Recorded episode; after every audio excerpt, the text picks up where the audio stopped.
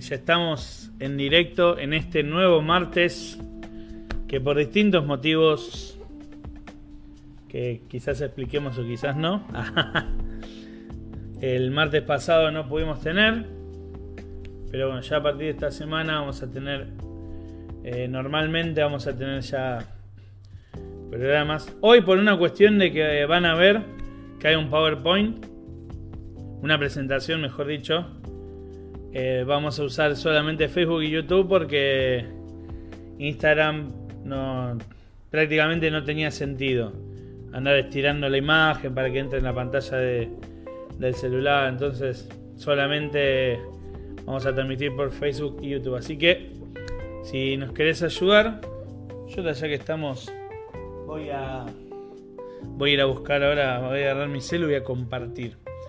Si querés irnos ayudando, diciendo que ya empezamos, si querés ir invitando a alguien, que hoy vamos a seguir con profecía, con símbolo, de la mano de Sixto, como ya nos tiene acostumbrado. Vamos a seguir con las iglesias del Apocalipsis. Y la, el tema de hoy, si te gustaron los dos anteriores, el de hoy va a estar cada vez mejor. Porque, bueno, acá está Sixto, no me voy a dejar mentir. Sixto dijo, siempre dice que a medida que uno más sabe, más quiere saber. Bueno, sí que pasa eso. Pero buenas tardes para todos, ¿no? La verdad que uno cuando, cuando se va metiendo en esto, eh, siempre se queda con un tito y pues, va a querer ir avanzando un poquito más en el conocimiento, ¿no? Así que, bueno, están invitados, compartan y bueno, vamos a ver qué, qué podemos sacar de conclusiones. Bueno, ya está todo, digamos, este, la historia está ahí, digamos, está, está escrita, está todo. Nosotros vamos a ver a ver qué cosa podemos buscarle, qué vuelta le podemos dar, ¿no? Para, para, descubrir cosas nuevas. Eso, eso, es lo bueno que tiene Dios, que siempre nos tiene eh, sorpresas. Nos tiene sorpresas siempre. Mira, decirle a la gente que ahí ya se están empezando a conectar, ¿qué tiene que tener? ¿A mano? ¿Qué tiene? y fundamental, fundamental su Biblia, fundamental su Biblia, ¿no? Sus ganas también. Y este siempre está buenísimo para aquel este eh, que va a, estudiar la palabra de Dios y por ahí se queda con algunas dudas, ¿no? También las puede anotar, siempre un anotador al lado, yo acá tengo un anotador, a ver si se siente el ruido de las hojas. Siempre lo tengo porque siempre ocurren nuevas cosas. Una lapicera y eh, nada más. Con eso, con eso ya podemos arrancar. Ningún problema. Lapicera o lápiz. Ah, viste, re, estoy re específico ahora. lápiz. Bueno, ahí aviso. Voy a querer cualquier cosa. Ya empezamos. Listo. Porque como les dije recién, por, una cuestión técnica, una cuestión de comodidad, que ahora lo van a ver para disfrutar todos, necesitamos la pantalla horizontal que Instagram no brinda. Así que bueno. Así que bueno, acá estamos. Eh, ya estamos para empezar. Ya estamos para ir leyendo sus saludos, sus preguntas. Ahí, ahí estaba compartiendo para que la gente ya se vaya metiendo. Genial, genial. Así que ahora Venga, me falta solamente hacer la última compartida desde, desde mi página personal. Así que bueno, si ya Sixto ves que estamos en condiciones, si querés mandar algún saludo, si querés contar algo que te haya pasado estos días, que te haya pasado el fin de semana, algo especial que, tengas planeado para el día de hoy. Ya, ¿querés que te cuente algo? Este, primeramente le quería mandar un saludo a tío Lalo, que nos está escribiendo de Trevelín, Trevelín, Trevelín, Trevelín. Hace mucho frío por ahí, Lalo, así que gracias. ¿Se acuerdan que yo había contado una anécdota que un día había estudiado la Biblia en la playa, que hacía mucho frío? Bueno, estábamos hablando con Lalo y bueno, nada, le dije que le iba a mandar un saludito, así que eh, Lalo, si nos estás escuchando o si después lo escuchás, eh, cumplí mi palabra, te mando un, saludito. ¿Sabes qué te quería contar, Lautaro? Semana pasada eh, vieron que ahora está todos los sermones online, que esto que el otro, ¿no? Y bueno, yo eh, siempre busco algo, busco algo particular. Anoté en un simposio profético online desde, Chile. Estuvo para los estudiantes de profecía estuvo archi mega fabulosísimo. Este, se tocaron las plagas, eh, las profecías este, se aplican a los tiempos finales, ¿no? Este, ¿Qué más? Siete sellos también vieron, las siete copas, las siete trompetas. Este, eh, hay que salir del, hacia el campo. La verdad que eran, eran temas bastante, bastante interesantes, ¿no? Bastante, Está bueno porque quizás, quizás no hubieras tenido la opción si, si era presencial. Claro, no, era imposible, así no era, era imposible. Había grandes, grandes teólogos ahí que, pusieron eh, sus exposiciones ahí, sus ponencias impresionantes. Este, la, verdad que uno este, le da a uno siempre cuando, cuando tiene la oportunidad de poder escuchar, por ejemplo, yo qué sé, otra vez, uh, otra vez los siete sellos, te puedo asegurar que siempre cubrí cosas nuevas. Y eso es lo lo bueno, o sea, no es que por ejemplo o sea un evangelio, sí, también en un evangelio hay muchas aplicaciones, está bien, pero en profecía es totalmente distinto, ¿no? Y eso es lo que hace, que hace a los libros de Daniel, Apocalipsis, Ezequiel, Joel, particulares, ¿no? Así que lo disfruté, no sabés cómo lo disfruté. una panzada. panzada, me anoté todo, tengo toda la Biblia rayada, no sé, todo ahí. A mí, me encanta. Chicos de la escuela sabática, sabés que compartíamos siempre todos los sábados a la mañana. No aparecí ni a la mañana, no, tranquilo muchachos, estoy, en un simposio. Les. Estoy, estoy, en Sudáfrica en un simposio internacional. Ah, no, estaba buenísimo. Eh, estoy, eh, acá en Chile. La verdad que estuvo fenomenal, la verdad que después si alguno quiere yo le paso el link, o sea, son, tiene, cada video tienen cuatro horas, ¿no? Te tiene que gustar. Pero bueno, eh, hay temas muy interesantes, muy interesantes, temas actuales, no hay que tener miedo al, futuro ni tampoco al presente. Eso se trató, digamos, de este, ese simposio que estuvo, la verdad, muy, bueno. Muy recomendable. Muy bueno. Ya hay dos saluditos. Noé, que dice buenas tardes, y Roberto Calvemater, hola. Hola Roberto, gracias por acompañarnos. Roberto es uno de los que me dio la idea, eh, que él tiene un programa que tiene una aplicación que se llama Séptimo Milenio, 7M, eh, no me acuerdo cómo se llama la aplicación, o Radio, o Radio Séptimo Milenio, y él me dio la idea de, de hacer una sección aparte solamente de profecías. Así que en parte, ah, Roberto, no sé de hecho ni si lo sabe o no, pero bueno, en parte eh, él es un poco culpable de que uno dediquemos uno de los días a, profecía nada más. Hola Lili, ¿cómo andas Lili? Una alegría verte por acá. Bueno, gracias a todos los que se van sumando, gracias a los que mandan sus saluditos. Y Radio 7M es la, la aplicación. Y él estaba haciendo un programa los viernes y y bueno, eh, él me dio el interés de, que haya una sección, aparte del programa que hacemos, de debatir cosas, de, proponer temas en común, de hacer una sección de profecía. Así bueno, Sisto, ¿te parece si ya vamos a, a lo tuyo? Yo te paso tu pantalla. Comenzamos, comenzamos. Díganme la gente acá si se ve. Ahí en teoría estamos viendo a partir de ahora Em, ya estamos viendo la pantalla de Sixto. Sixto somos todo oídos y que el Espíritu Santo nos guíe en este estudio del tema que nos tenés preparado para hoy.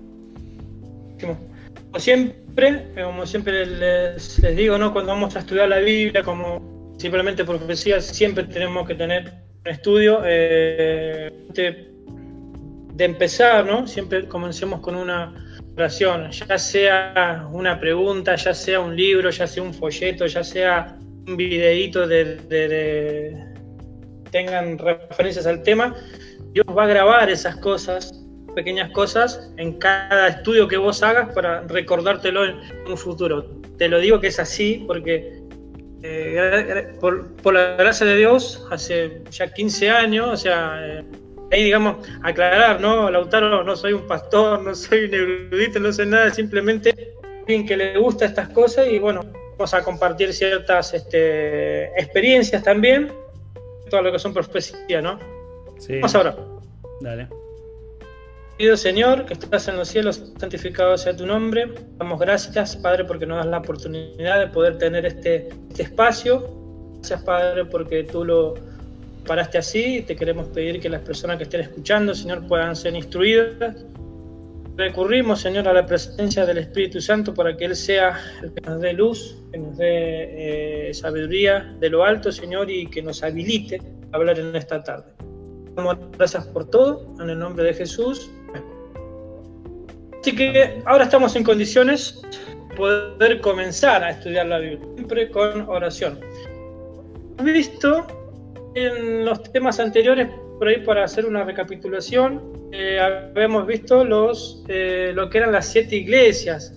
Habíamos visto que eran siete periodos, estaban compuestos, digamos, este, por distintos, este, como es, eh, periodos de años, y que cada periodo tenía este, como es, estas cualidades que tenían que ver con la iglesia.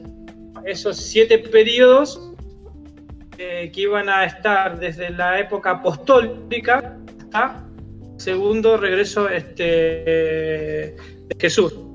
Ahora vamos a ver lo que son, fíjense acá dice, podemos ver ahí los siete sellos. Siete sellos, siete sellos del apocalipsis, ¿no? Eh, así que mm, primero tenemos que empezar a ver que en apocalipsis vimos que varias veces se repite el número 7. número 7 este, simbolizaba perfección, plenitud, ¿no? Es un número perfecto. Se va a repetir muchas veces en la Biblia y en la parte profética, ¿no? Digamos que los siete sellos la segunda cadena después de las siete iglesias, segunda cadena profética. Recuerdan que yo había dicho en una parte que, cuando se explaya en una segunda cadena va a dar más detalles de la primera. O sea, la primera cadena, ¿cuál sería? La de las iglesias. Esta, digamos, sería una segunda cadena, digamos, que corre paralela, y ahora vamos, vamos a ver qué queremos decir, ¿no? en esta segunda cadena este, se van a ver otras características de esos, de esos este, periodos proféticos. ¿no? Visto las siete iglesias y hoy vamos a ver los siete sellos. Un versículo que vamos a empezar a ver en este estudio. Es lo siguiente, ¿no? Está en Apocalipsis para dar una, una introducción, ¿no? Apocalipsis 4, 4, 10 y 11. Ahí está de joya. Se ¿Ahí apareció? Sí, sí, eh, ese de joya. Dice 24, eh, Apocalipsis 4, 10 y 11, ¿no? Dice, los 24 ancianos se postran delante del, que está sentado en el trono, adoran al que vive por los siglos de los siglos, y echan sus coronas delante del trono, diciendo, Señor, eres de recibir la gloria y la honra y el poder, porque tú creaste todas las cosas, tu voluntad existe y fueron creadas.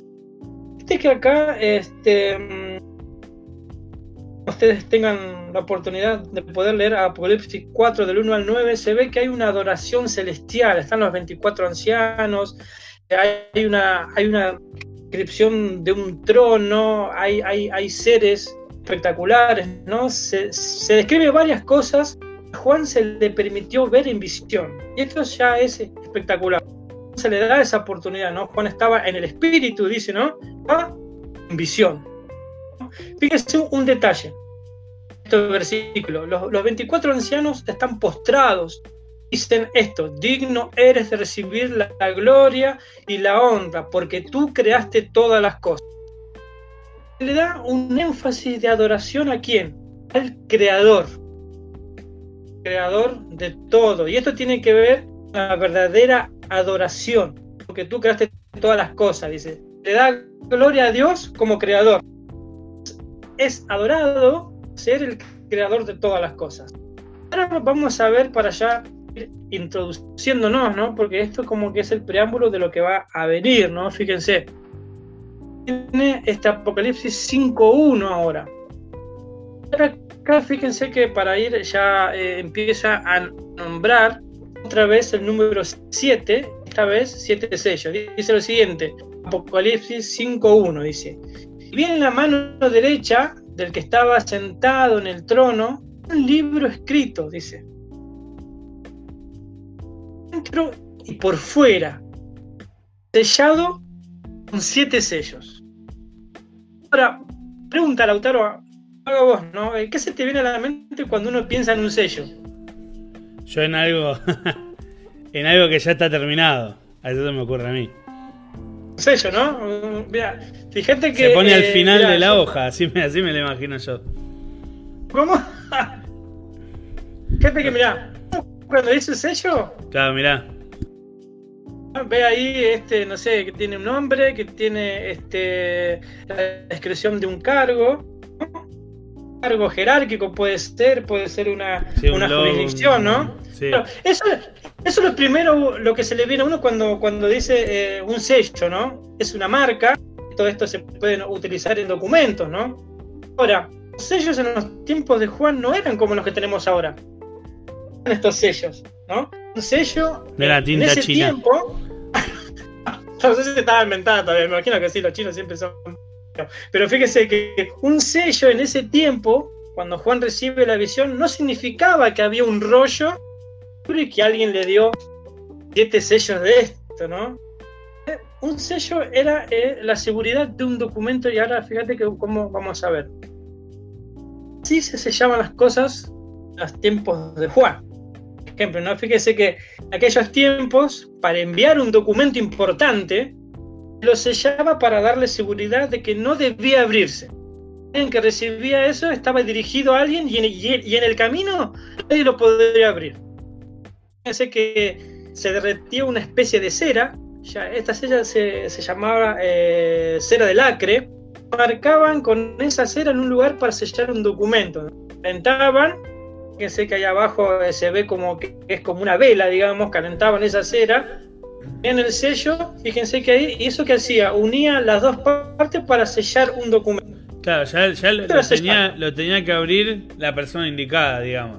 Claro, la persona indicada, o sea, no lo podía abrir cualquiera. Y que, y que tuviera un sello era que era algo importante, era un sello de seguridad, no lo podría abrir cualquiera, ¿no?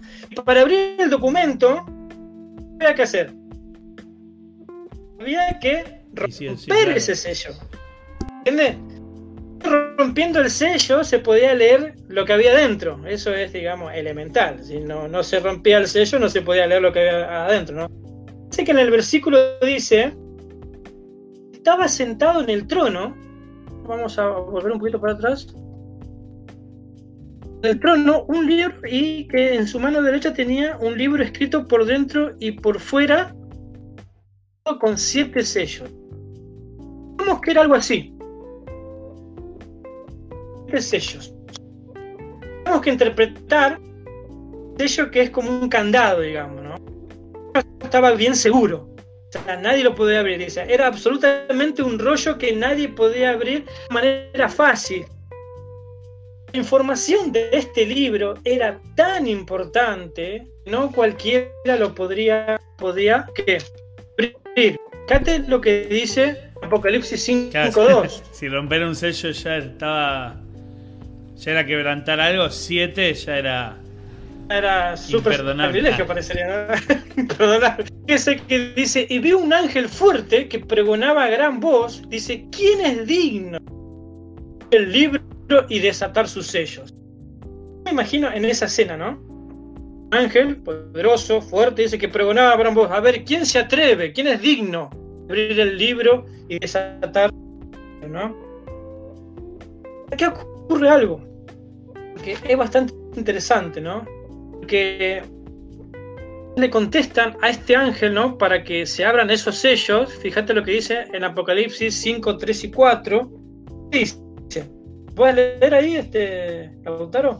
Sí, dale. Dice... 5, 3 y 4. Y ninguno, ni en el cielo, ni en la tierra, ni debajo de la tierra, podía abrir el libro, ni aún mirarlo. Y lloraba yo mucho, porque no se había hallado a ninguno digno de abrir el libro, ni de leerlo, ni de mirarlo. No pueden hacer nada. No había nadie digno de, de abrir ese libro. Ahora, Fíjate que ocurre algo interesante, que a mí me llama la atención. Dice, Juan llora desconsoladamente que nadie había, ¿no? Para que se abra ese libro. Notes algo interesante, o sea, había mucho interés en saber quién podría abrir ese libro y romper los sellos. Aparte, como que Juan habrá pensado, se me termina la visión acá. O sea, estoy, viendo algo que no sé qué es, de qué se trata, pero nadie ni siquiera lo puede mirar. entonces, eh, fíjate la, la, la, la, cómo es. Este. Quería saber qué era eso. Bueno, a ver, ¿quién lo puede abrir? No había nadie que podía abrir ese, ese, ese libro que estaba sellado. Fíjate que lo interesante es saber cómo, eh, es saber qué cosa llevó a Juan llorar desconsoladamente. Entonces tenemos que hacernos este, comprender, eh, tenemos que preguntar, ¿no?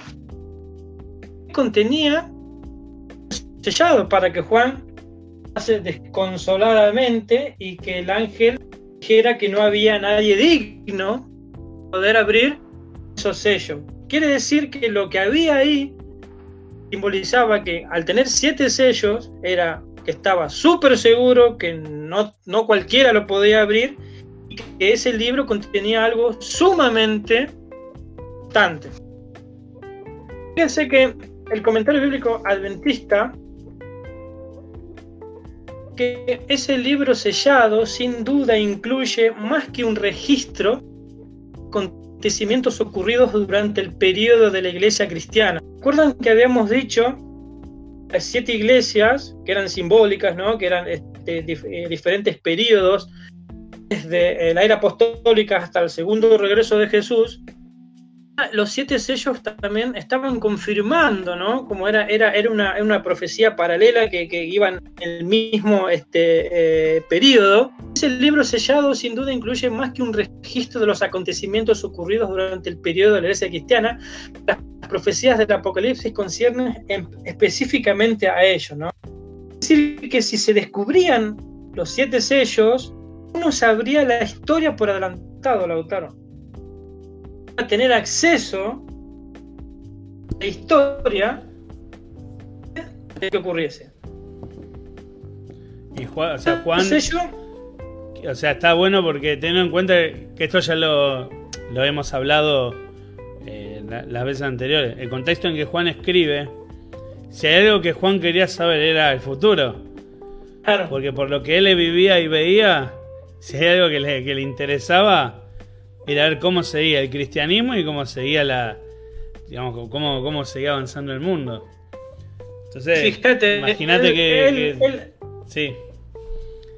Estaba prisionero encima ahí, estaba, estaba parecía. No sé, se, se, le apareció en visiones después de haber sufrido ahí bastante, ¿no? Que haber sido este, desterrado en una isla solitaria. Imagínate, eh, Juan estaba asombrado por todo lo que Dios le estaba mostrando se descubrían esos siete sellos, cualquiera podría saber la historia adelantada, ¿no? Dice, tal como las siete iglesias nos representan una secuencia cronológica, apostólica, apostólica hasta el fin de la historia humana, el cercano retorno de Jesucristo, también los siete sellos representan la misma secuencia cronológica, pero enfocando la historia desde otro ángulo.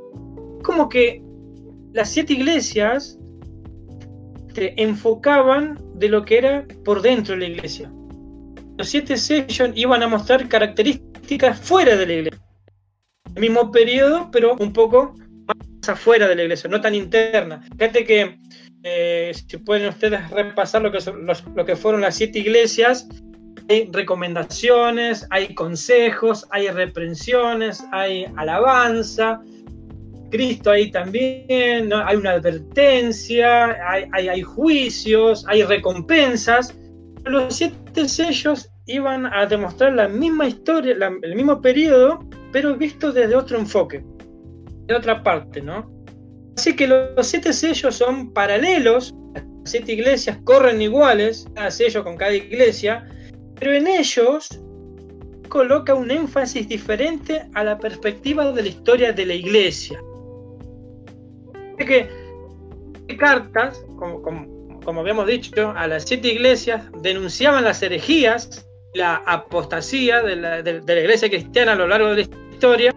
Los siete sellos condenan la opresión, violencia, persecución de la iglesia cristiana a lo largo de la historia. O sea que las siete iglesias eran la revelación de la condición espiritual, es decir, la, condición interna, ¿no? Como, como habíamos dicho recién. Estaban espiritualmente dentro de la iglesia. Los siete sellos van a tomar los mismos periodos de las siete iglesias, pero van a revelar este, o sea, se le va a revelar que mientras algo está ocurriendo dentro de la iglesia, iba a revelar ocurriendo en el entorno de la iglesia, o sea, fuera de la iglesia. ¿Entendió más o menos, Lautaro? Sí, yo lo que entendí es que el, el sello, el símbolo del sello, no hace al documento. Entonces cuando se rompe el sello, eh, representa a, algo que tiene que ver con algo que pasa internamente de la iglesia, pero cuando se rompe el sello es algo que pasa en el contexto de afuera de la iglesia. Porque el sello claro. El sello lo que hace es cuidar el documento. Y no es parte del mensaje. Claro. Y cuando uno rompía el sello, abría, iba a ir conociendo partes de la historia. Exactamente. Esto es, es algo espectacular porque ahora vamos a ir a ver más o menos lo que, ocurrieron en cada sello y vamos a ver cosas que cumplieron con la historia, pero con lujos de detalles de una forma impresionante. O sea, por eso lloraba Juan que él sabía lo que ocurriría dentro de la iglesia, pero quería saber, acordate que a él se le había mostrado las siete iglesias. Sí, sí. Bueno, está, y estaba sabiendo lo que iba a pasar dentro de la iglesia, ponele, ¿no? Entonces ahora él quería conocer, bueno, habían acontecimientos fuera de la iglesia y, acontecimientos de la historia que iban, a ocurrir, ¿no? De modo, si alguien podía abrir los siete sellos, descubriría. Y sí, la historia del mundo de todo. Toda la, historia. Todo. Entonces era como que, wow, o sea, tener ese conocimiento para, para, para, para saber cómo, cómo, nos teníamos que preparar, lo que iba a acontecer, este, acordate que se, se hablaba del hombre de pecado, de, que, de, que, iban a ocurrir un montón de cosas dentro de la iglesia, de que Jesús en, en su sermón magistral de Mateo 24 ha dejado algunas, este, por ejemplo, algunas dudas para ellos también, ¿no? Porque Jesús mezcló como un montón de cosas, ¿no? Mezcló la, destrucción de Jerusalén. Claro, que, que, ya pasó con cosas que pueden pasar ahora, con cosas que van a pasar horas antes de la segunda venida. Es como que. Fíjate que eh, en, ese, eh, sermón, que es uno, eh, un sermón magistral, ¿no? Hay, hay profecías que se cumplen hasta dos o tres veces. Después la vamos a estudiar esa, que está muy buena, ¿no? Pero no nos adelantemos. Vamos a ir a Apocalipsis 5 para ir viendo cómo este, vamos a ya ir introduciéndonos en los sellos. Entonces, habíamos dicho, ¿se acuerdan que las siete iglesias eran Éfeso, Esmirna, Pérgamo, Teatira, Sardis, Filadelfia y la Odisea? Cada iglesia tenía un periodo. Efeso era del 31 al 100, Mirna del 100 más o menos hasta el 313, del 313 hasta el 538 era la iglesia de Pérgamo, del 538 al 1560 la iglesia de Teatira, del 1560 hasta 1790 la iglesia de Sardis, 1790 1840 de Filadelfia, la Odisea, que es la última iglesia, sería desde 1840 hasta el fin, esto lo dice eh, Maxwell, ¿no? Es un gran, este, ¿cómo es? Eh, teólogo, la profecía adventista, muy reconocido por muchos teólogos. Ustedes lo pueden buscar después. Tienen el libro Revelaciones del Apocalipsis, páginas 98 y 99. Él hace un análisis de cada iglesia con cada, con cada periodo. Ahora nosotros nos vamos a meter en los sellos, ¿no? Fíjate lo que dice. Apocalipsis 5 del 5 al 7. Y uno de los ancianos me dijo, no llores. He aquí el león de la tribu de Judá, a raíz de David, ha vencido para abrir el libro y desatar sus siete sellos. O sea, había alguien que sí iba a abrir qué. Apareció alguien que antes no estaba. Este libre. Claro, apareció un ser majestuoso. Fíjate que encima eh, eh, la parte humana, ¿no? uno de los ancianos, che, Juan, no llores. La, sí, la vez, decir, la parte de consuelo. Claro, porque me imagino cómo estaba llorando desesperado Juan, ¿no? Aquí que el león de la tribu de Judá, la raíz de David, ¿quién es? No es, no es otro, Jesús. Ha vencido para abrir el libro y desatar sus siete sellos. Miré y, vi que en medio del trono y de los cuatro seres vivientes y en medio de los ancianos estaba en pie quién? Un cordero como inmolado. ¿Quién es el cordero de Dios que quita el pecado del mundo?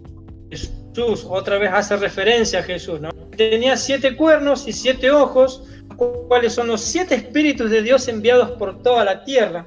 Vino, es lo que hace. Vino, toma el libro de la mano derecha del que estaba sentado, era estaba sentado en el trono. Padre, Dios Padre le dé, que le saque de, su mano derecha, significa, digamos, una, una, visión espectacular. Jesús dijo, toma de la mano derecha de Dios Padre que estaba sentado en el trono y dice, yo voy a abrir los sellos. Es una imagen magistral de la adoración en el cielo y Juan estaba observando todo ahí privilegio que tuvo este muchacho.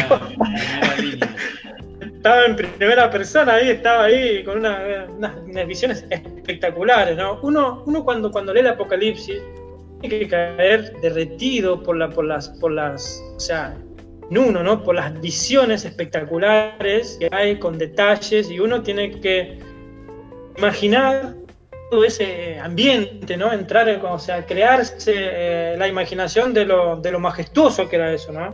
Fíjate que Juan este, es consolado por uno de los 24 ancianos, que después podemos hacer un estudio de quiénes eran esos 24 ancianos también.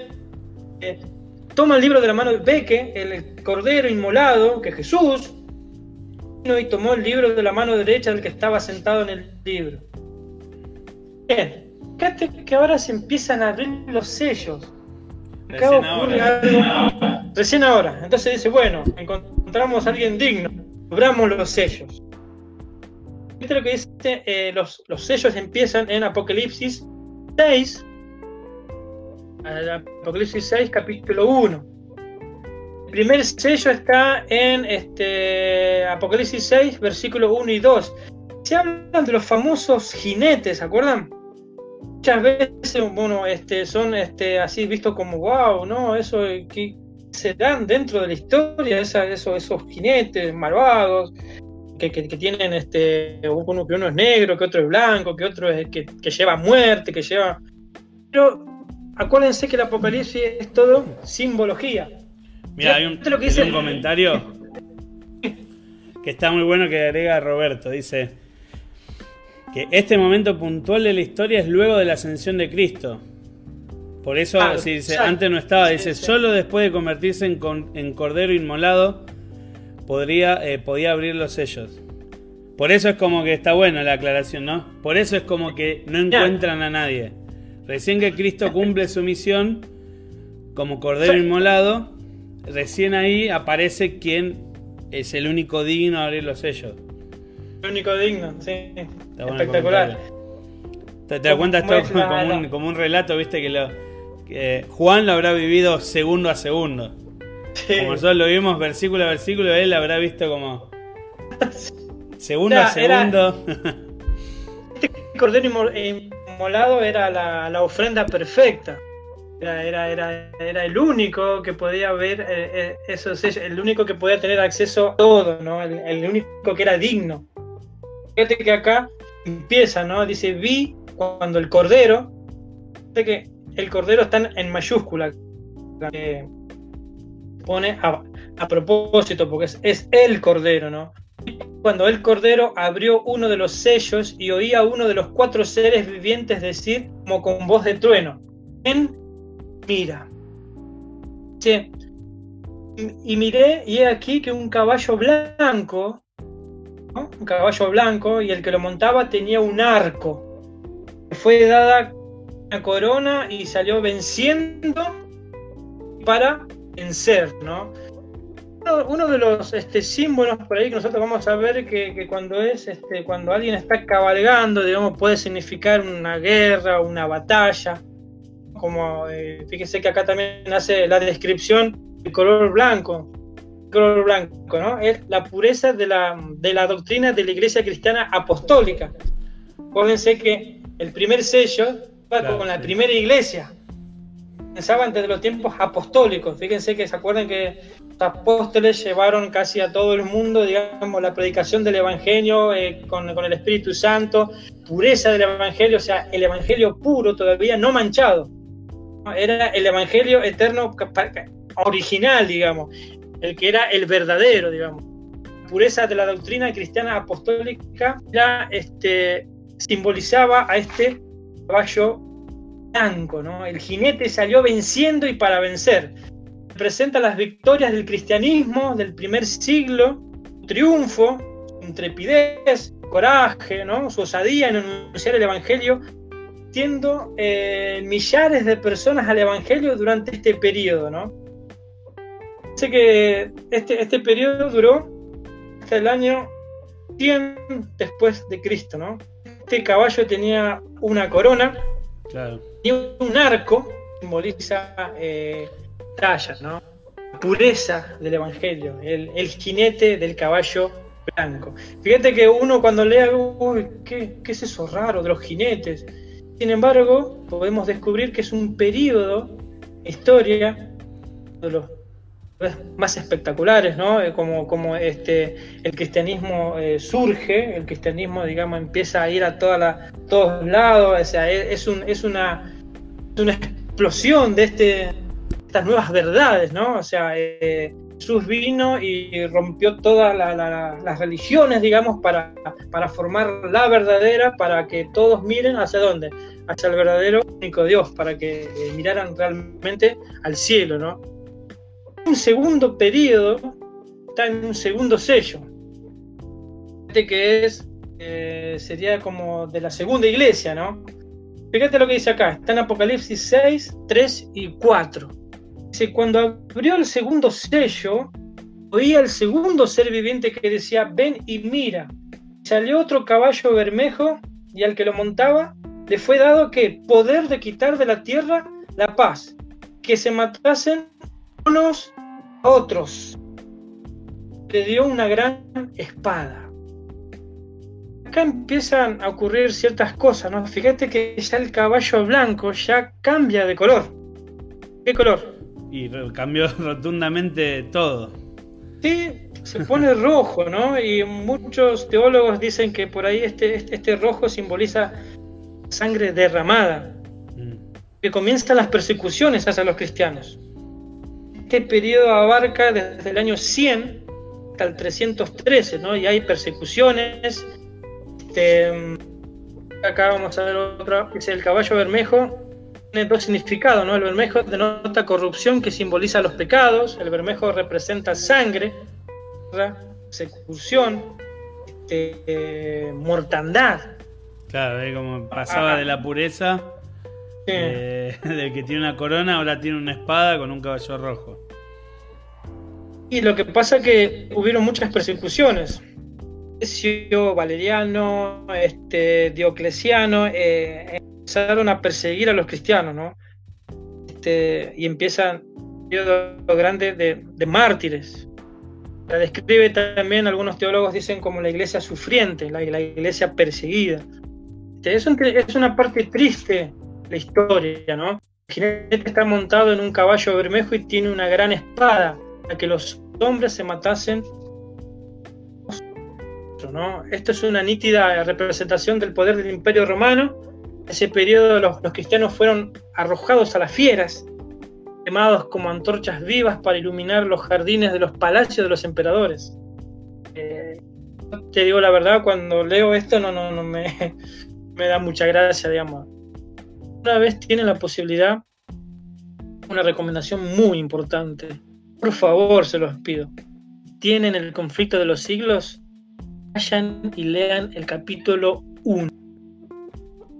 Para mí es uno de los mejores capítulos de todos los escritos de Elena de Guay, con eso te digo todo. Más allá de que en otro está la segunda avenida y un par de cosas, ¿no? Pero acá este, la primera parte la iglesia sufriente se muestran cómo fue realmente, ¿no? Y a, veces eh, nos ponemos a pensar, ¿no? O sea, mucha gente, muchas personas murieron este, llevando la verdad y a veces nosotros por ahí no, nos queremos ni levantar a ir a entregar una revista, ¿no? Es como que es un golpe a mi verdadera condición, ¿no? Y eso nos hace despertar. Por eso más que nada se los recomiendo, ¿no? Para que nosotros veamos que, que hubieron muchas personas que murieron este, eh, testificando por Jesús. Viendo con esta, esta línea, parece un tercer sello, parece un tercer periodo. Fíjate que acá el segundo sello duró desde el año 100 hasta el año 313. ¿Qué va a ocurrir? Se abre el tercer sello. Fíjate lo que dice. ¿Lo puedes leer, este, Toro? Se abrió el tercer sello y apareció un caballo negro. El jinete tenía una balanza en la mano. Oí una voz que decía, dos libras de trigo por un denario, y seis libras de cebada por un denario, pero no dañes el aceite ni el vino. ¿Qué color era el primer caballo? ¿Verdad? Blanco. Sí, pasamos. ¿Este caballo, este caballo de qué color es? Y este, este el de ahora ya es negro. Sí, mirá. Negro significa todo lo opuesto mm. lo que fue el caballo blanco. Quiere decir que la iglesia pura ya no era una iglesia pura. Ah, dejó de introducir este, ciertas este, verdades distorsionadas, la verdad se empezó a distorsionar, empieza, digamos, eh, a corromperse toda esa iglesia, ¿no? Y a Juan se le estaba mostrando que la iglesia iba a ocurrir, o sea, iba, iba, iba a pasar por estos momentos dramáticos, digamos, ¿no? Entonces, que el caballo blanco significa la pureza del Evangelio representado por la justicia de Cristo. Ahora el negro representa la corrupción ocurrida en la doctrina de la iglesia cristiana. En ese tiempo se corrompió este, el paganismo. Constantino tornó el cristianismo como la religión oficial del imperio. La iglesia se volvió orgullosa, rica. Y vos fíjate de una cosita. Arrogante, sí que la, balanza que siempre la tenemos como símbolo de, justicia, en el caballo se usa como, como un negocio. Fíjate que justamente el caballo tiene una balanza y el caballo dice, o, o se escucha, el caballo, se escucha que alguien dice que, que intercambia trigo por, por un denario, que tengo entendido que es como carísimo. Claro. Como que podían vender y comprar lo que quieran como que esto significaba también como que la palabra de Dios era, era, era, era muy escasa. Claro, y valía, claro. Escaseaba la palabra de Dios. Este, eh, escrito, ¿no? O sea, gente, digamos, o sea, había perdido, era una religión sin Biblia. Se introducieron elementos no bíblicos, ¿no? Sistema de alejar a los hombres de la palabra de Dios que eran eh, solamente algunos, algunos prelados, algunos papas podían tener solamente acceso a la Biblia. No es que yo ahora, por ejemplo, yo tengo 16 versiones de Biblia en mi, en mi biblioteca. Antes nadie podía tener eso. Solamente, solamente se los podían interpretar lo que, lo que solamente ellos nomás, los que estaban a cargo de la iglesia, ¿no? Entonces, menos Biblia, más ignorancia. Era, era una Biblia diversada, digamos, ya no, no, no. literalmente era ya cualquier cosa, ¿no? Digamos, ya, este, acá dice, ¿no? El trigo, como había dicho, se volvió caro y escaso. El pan, símbolo de Jesús, comenzó a ser sustituido por filosofías, doctrinas humanas, los cuales corrompieron las enseñanzas de la palabra Dios. Tengo otra plantilla, creo, sí, la balanza que simbolizaba que el equilibrio de la justicia representado por el poder civil y eclesiástico estaba ahora en manos de la iglesia. Que la iglesia decía la palabra santa, por así decirlo. Claro, pero la iglesia no entendía como, en este caso, como algo bueno. No, no, no, no, no, no. Acordate que la, iglesia del caballo es negro, o sea, está toda corrompida ya. La, la, pureza del evangelio ya había quedado, era irreconocible, ¿entiendes? fíjate que este periodo duró desde el 513 hasta el 538 de nuestra era, cuando Justiniano entregó la autoridad judicial al obispo de Roma. La iglesia comenzó a ejercer su supremacía política religiosa. muy interesante lo que pasa acá. Yo creo que es una, es una parte clave en la historia, digamos, ¿no? Fíjate que ahora, cuando viene el cuarto sello, de lo que dice. Cuarto sello, dice, con la apertura del cuarto sello, oí una voz que decía, mira, hay aquí un caballo amarillo. El que lo montaba tenía por nombre Muerte. Lades seguía. Me acuerdo que mm, tuve la oportunidad, una, una, vuelta de ir a, ¿cómo es? Partir libros acá en el, en el hospital de Moreno. Me dejaron entrar en una parte media ahí cuando la gente se estaba recuperando, ¿viste? ¿Sabes lo que veían? El color era amarillento. Casi verdoso, hacia el color de la piel, ¿no? Significaba un color de, enfermedad, ¿no? Este, que, que, iba a pasar. Dice que el original el color de este caballo da la idea de un amarillo pálido, color de un difunto. Jinete llama muerte, ¿no? ¿por qué se llama muerte, no? Es difícil imaginar cómo la iglesia de Cristo, que era pura, humilde y perseguida, pudiese invertir de posición y volverse corrupta, pura, minadora, encima, perseguidora. Este, a la iglesia se le da el poder. Es, es el periodo de la apostasía tal, ¿no? Persecución, de las cruzadas, de, los que eran muertos solamente por, este, por creer en Jesús. El pueblo que, fue puro era, era perseguido. Está bueno porque el color amarillo es como que está casi cerca del blanco, ¿viste? Pero en este caso está lejos de ser blanco, es, es un color que no representa, no representa la salud, el amarillento, el, la palidez, pues me lo imagino como, como, como dice, ¿no? Dice amarillento, pálido. Que no es negro. No es negro, pero es, un cuerpo eh, o que no tiene vida o que no funciona bien y que está, está lejos de ser una iglesia saludable, como estaba diciendo. Exacto. En esta iglesia ocurren los famosos, famosos porque en, profecía esta línea de tiempo de los 1260 años, los 42 meses, los tiempos, tiempos y mitad de tiempos, este, son los mismos periodos, ¿no? ¿Por qué está tanto en la Biblia? ¿Qué tiene? Si bien cumple una función de que esté adaptada a otras profecías de tiempo, ¿no? Va a ser una etapa totalmente oscura. Los 1260 años, la iglesia fue perseguida, mataron. Eh, yo tengo el libro acá, lo tengo acá. John Fox se llama, es un actor, un, autor que él dice que más o menos tiene un estimativo, murieron como más de 50 millones de cristianos.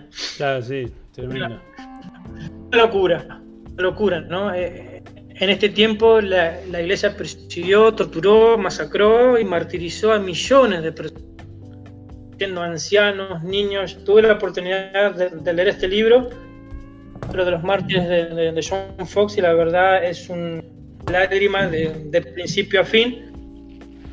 Torturas, o sea, no se perdonaba niño, ni estatus social, si eras rico, si eras pobre, si, si vos no creías en, en la iglesia de turno eras perseguido, muerto, aserrado, quemado, ahorcado, decapitado y todas las cosas que...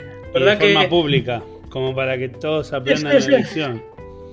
No, y sin embargo Dios este, levantó, digamos, altares mediante esos este, juicios.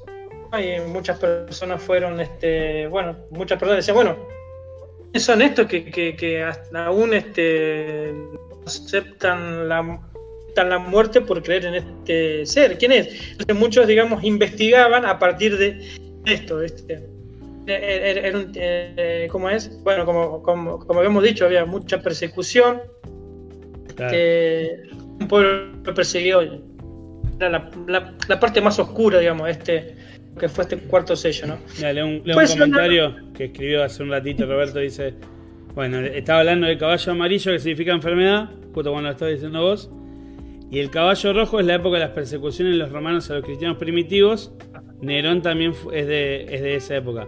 Y fíjate ah, que está bueno que, como es la. Tiene mucho sentido los colores de los caballos y cómo, cómo fue la transición. Perfecto, de, sí. De, la, pureza, de la representación del blanco, a la persecución de sangre, después a la corrupción y después a la, a la iglesia que está con el rol opuesto. Que en vez de cumplir la función del blanco, hace todo lo contrario. Persigue, martiriza, bueno, y, todo lo que. O sea, está. Estas cosas es como que te, está bueno entender así, como la, la, elección de los colores, como hasta esos detallecitos que, como los símbolos que están en, el Apocalipsis tienen sentido. Y, y podés, hacer, hacer una línea de tiempo muy clara en base a, siquiera a los colores nada más de los caballos. Después todo lo demás símbolos, mejor todavía. Pero solo a los colores ya, ya tenés suficiente. ya tenés para hacer. que imagínate, nosotros estamos viendo muy por arriba, ¿no? Hay libros enteros que hablan acerca de los sellos. La Rondel, Maxwell, este, Dukan, varios que, que, se explayan y hay más detalles, encuentran detalles. Pero voy a decir, ¿cómo, cómo o sea, tan preciso fue Dios en darnos esta información. O sea, claro, Él ya sabía todo. Si Él sabe lo que va a pasar mañana, Él sabe lo que va a ocurrir dentro de mil años. Mm. Lo sabe todo. ¿Por qué lo sabe? Porque es Dios, ¿no? Fíjate que ahora, después de este periodo, algo interesante, fíjate lo que es el, quinto sello. Dice, cuando abrió el quinto sello, acordate que este, el cuarto sello era más o menos la, la etapa este, 1500, del, del 538 en 1516, en esta etapa empezaba a asomar la reforma, digamos. Dice, cuando abrió el quinto sello, bajo el altar de las almas de los que habían sido muertos por causa de la palabra de Dios y por el testimonio que tenían, y clamaban a gran voz, diciendo, ¿hasta cuándo, Señor, santo y verdadero, no juzgas y vengas nuestra sangre en los que moran en la tierra? Acá hay algo interesante dice la Biblia acerca de los muertos?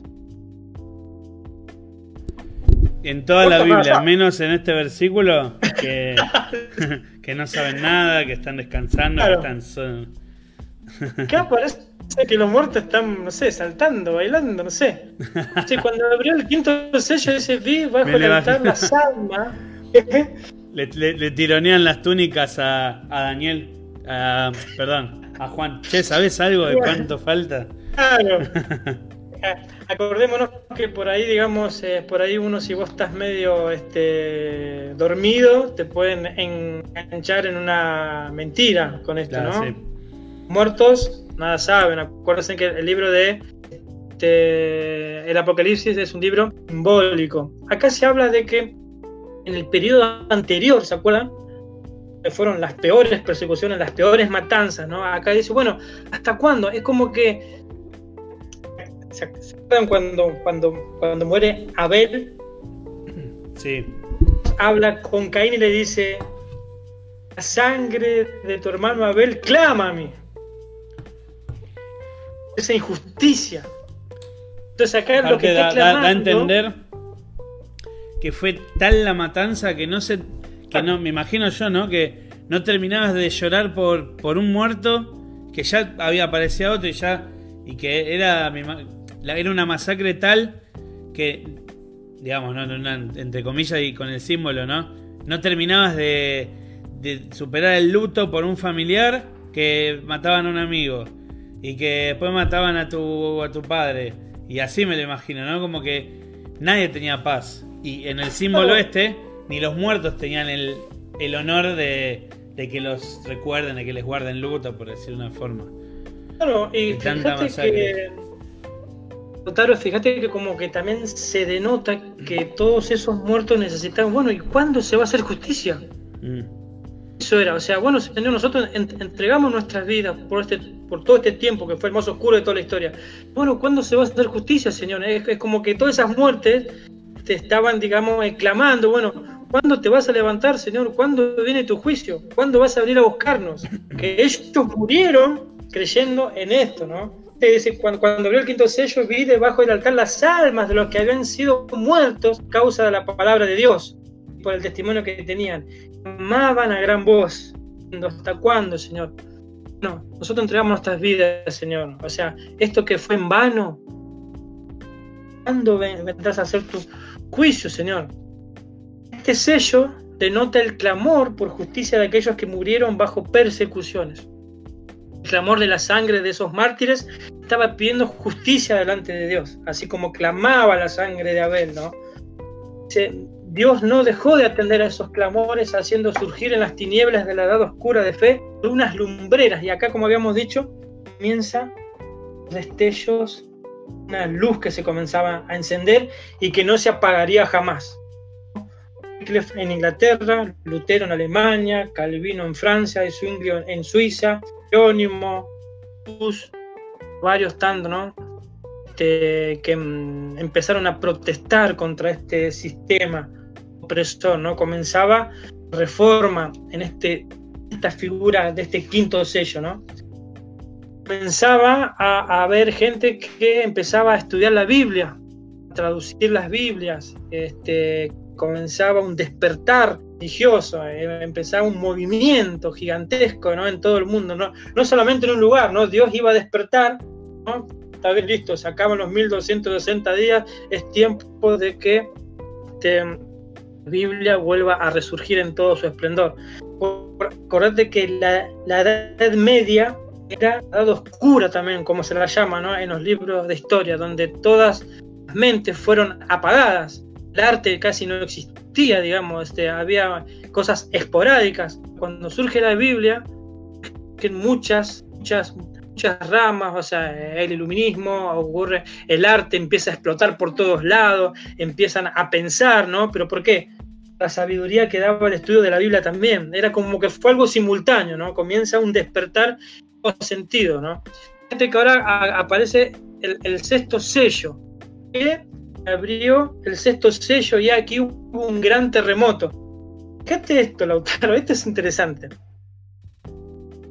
He aquí el sexto sello y aquí hubo un gran terremoto y el sol se puso negro como tela de silicio y la luna se volvió toda como sangre y las estrellas del cielo cayeron sobre la tierra como la higuera deja caer sus vivos cuando es sacudida por un fuerte viento.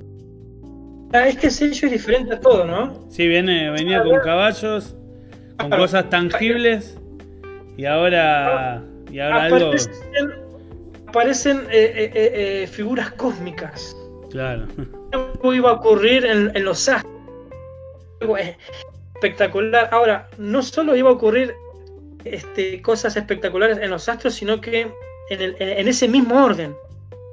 Un terremoto, que primero dice un terremoto, este, el sol se puso negro como la tela de silicio, la luna se volvió toda como sangre, ¿no? y las estrellas cayeron del cielo, la tierra como la higuera deja caer. ¿no? Ah, es interesante en este periodo, en esta iglesia, acuérdense que eran periodos, acuérdense nosotros vamos avanzando en los sellos y vamos que avanzando en la historia, ¿no? Este sello se refiere al, asombroso terremoto ocurrido el primero de noviembre de 1755, terremoto de Lisboa, que alcanzó varios continentes. Esto está marcado en la historia, en los libros de historia, como un gran acontecimiento, como un gran terremoto. Ahora, muchos muchos dicen, ah, pero hubieron muchos terremotos y tal vez algunos peores. ¿Qué pasa? La secuencia de estas señales fueron tan cercanas, no quedan dudas de que corresponden a estos eventos, estas señales, dentro del periodo de esta historia, dentro del periodo de esta iglesia, dentro del periodo de este sello. No cabe en duda, aparte porque ese fue el más grande. Esa época, después dice que la segunda señal, por ejemplo, aconteció el 19 de mayo, fíjate que este es 1755, el otro es 1780, el memorable día oscuro, oscuro ocurrido en los Estados Unidos de Norteamérica. esto eran sucesos literales. Eh, este, todo así en orden, ¿no? La tercera gran señal ocurrió el 13 de, de ¿cómo es? No sucedió noche del 13 de noviembre de 1883 con la notable lluvia de meteoros o estrellas fugaces, también ocurrida en los Estados Unidos de Norte, Norteamérica. qué iba con esto, Lautaro? O sea, estos acontecimientos ocurrieron en forma, digamos, este, como estaba escrito ahí en la Biblia, ¿no? El gran terremoto, el sol se puso negro. Este, ahora, es que se dice que cuando el sol se puso negro, o sea, correspondía a un eclipse, un hecho sobrenatural. Los astrónomos hoy podemos, o sea, pueden, como es, buscar para atrás y para adelante los próximos, de como es, eclipses. Los astrónomos inciden de que en esa fecha no estaba registrado ningún eclipse. Es decir, que fue un hecho que... No, no, no pudieron encontrar. No, no, pudieron encontrar. Este, ¿no? La, segunda señal ocurrió el 19 de mayo de 1780 con el memorable día oscuro. Mm, no tuvo nada que ver con un, este, ¿cómo es? Un eclipse solar. De luna o de cualquier tipo de eclipse, no, eh, fue un hecho sobrenatural. Bueno, Dios ya lo estaba, eh, ¿cómo es? Bueno, ya se nos está yendo la hora. Vamos a ir al último sello. ¿Qué te parece? Este, Dale.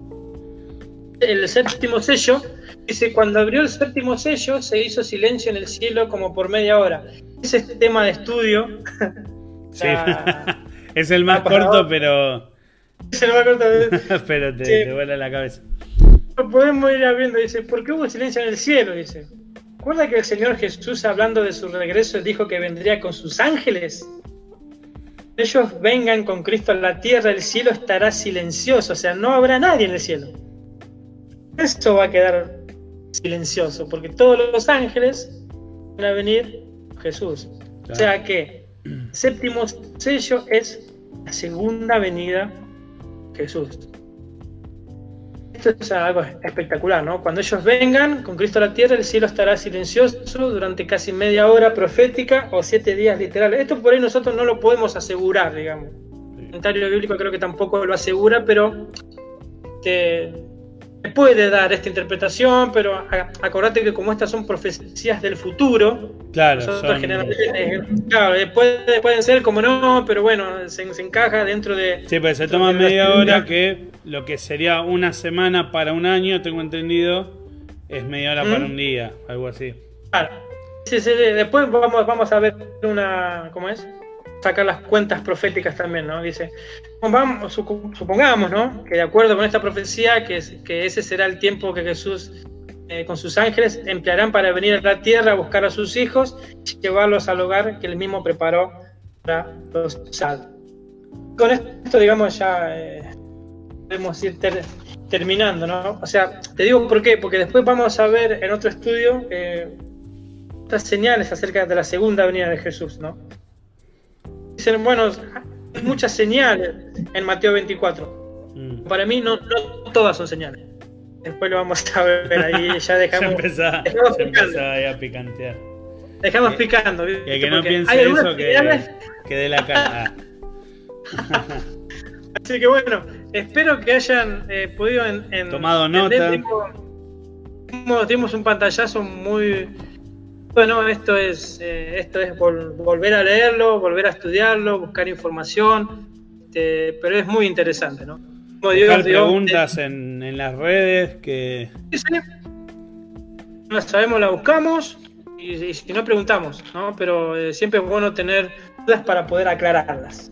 Claro. Así que bueno, eso estaríamos, este, Taro. Buenísimo. Igual, eh, paso les digo a todos los que están ahora que se quedaron escuchando, eh, yo estoy actualizando el podcast. Ahora voy a subir. Así que, eh, en, digamos, en lo que va de esta semana, voy a subir todos los capítulos. Así que si quieren volver a escuchar desde el primero, escuchar de de la otra vez, que se cortó, pero no importa, la magia de la edición. y el de ahora lo vamos a volver a subir. Este lo vamos a subir en formato de audio y también lo vamos a subir a, YouTube para que puedan ver el video con las diapositivas.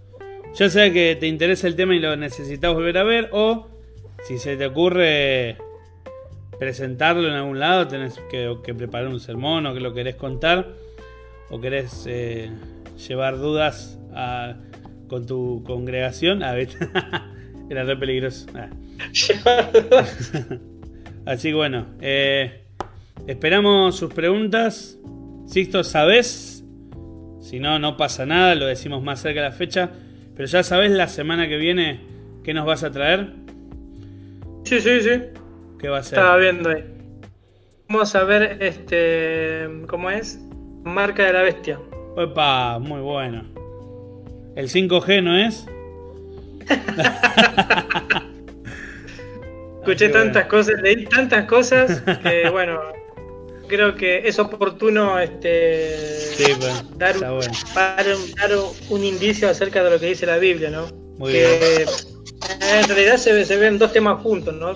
Marca de la bestia con el sello de con El sello. Eh, podemos, podemos ver los dos, primero podemos ver uno, pero este, hay que hacer un análisis, digamos, completo sobre esos temas, digamos. Buenísimo. Así que ya escucharon, marca de la bestia y sello de Dios. Eh, ahí Teresa dice, muy bueno, gracias hermanos, gracias Teresa.